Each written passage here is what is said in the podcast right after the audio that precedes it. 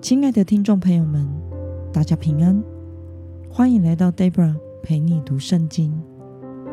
今天是二零二三年五月二十五号，星期四。今天的你过得好吗？祝福您有个美好的一天。今天我所要分享的是我读经与灵修的心得。我所使用的灵修材料是每日活水。今天的主题是恢复我们的身体，做神的殿。今天的经文在箴言书第六章一到十九节。我所使用的圣经版本是和合本修订版。那么，我们就先来读圣经喽。我儿啊，你若为朋友担保，替陌生人击掌，你就被口中的言语套住。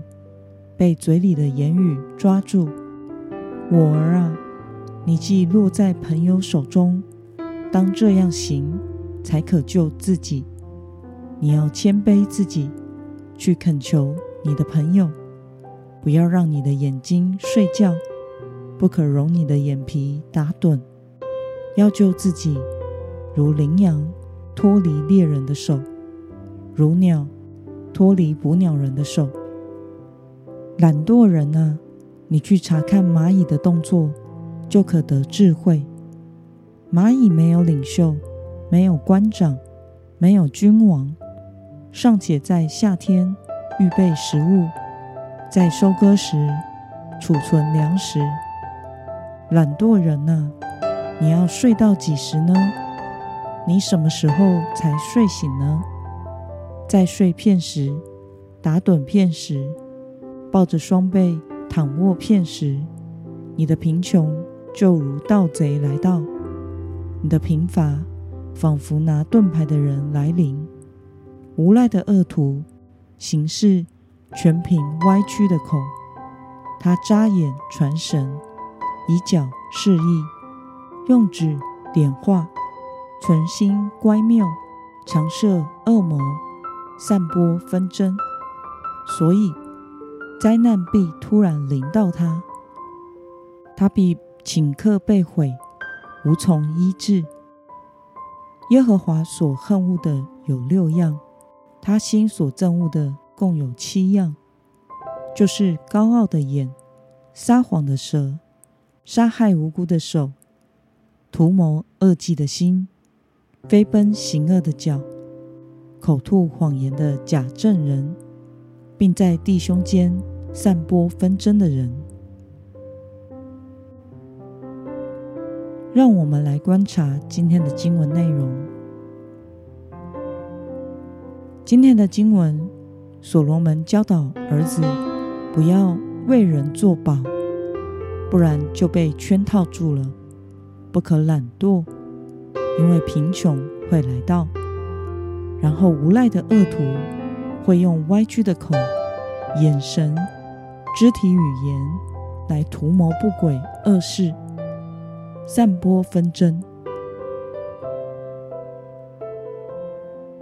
让我们来思考与默想：为什么恶人的身体的各个部位，像是口、眼、手、脚，都可以成为犯罪的工具呢？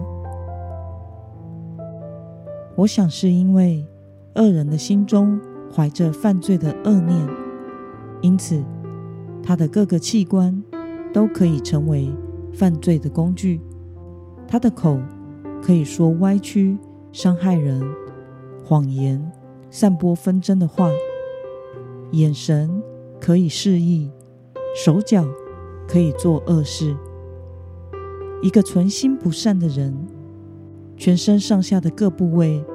都可以成为了行恶的工具，以达成他心中所想要的。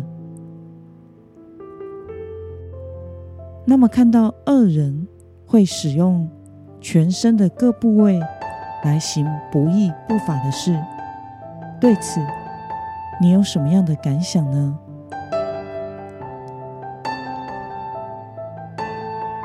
我想，人可以控制全身的部位。去做自己想做的事，恶人可以行恶，那么属神的百姓也可以使用全身的部位去做荣耀神的事。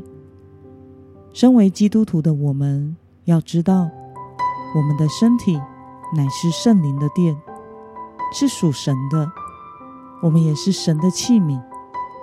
当我们深刻明白我们的全人都是神的器皿的时候，就不会想要用身上的部位去做恶事了，而是会想要做神所喜悦的事。那么今天的经文可以带给我们什么样的决心与应用呢？让我们试着思考，我们的心、眼、口、手、脚，平常都在做些什么事呢？是否曾经行过神所恨恶的事呢？为了让我们的身体，成为神荣耀的殿。今天的你决定要怎么做呢？让我们一同来祷告。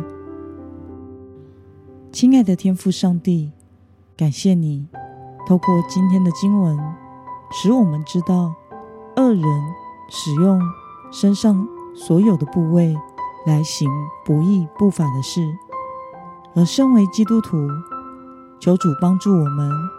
能使用身体的各个部位来荣耀你。愿我们的身体成为圣洁的圣殿，能够做你所喜悦的事。奉耶稣基督得胜的名祷告，阿门。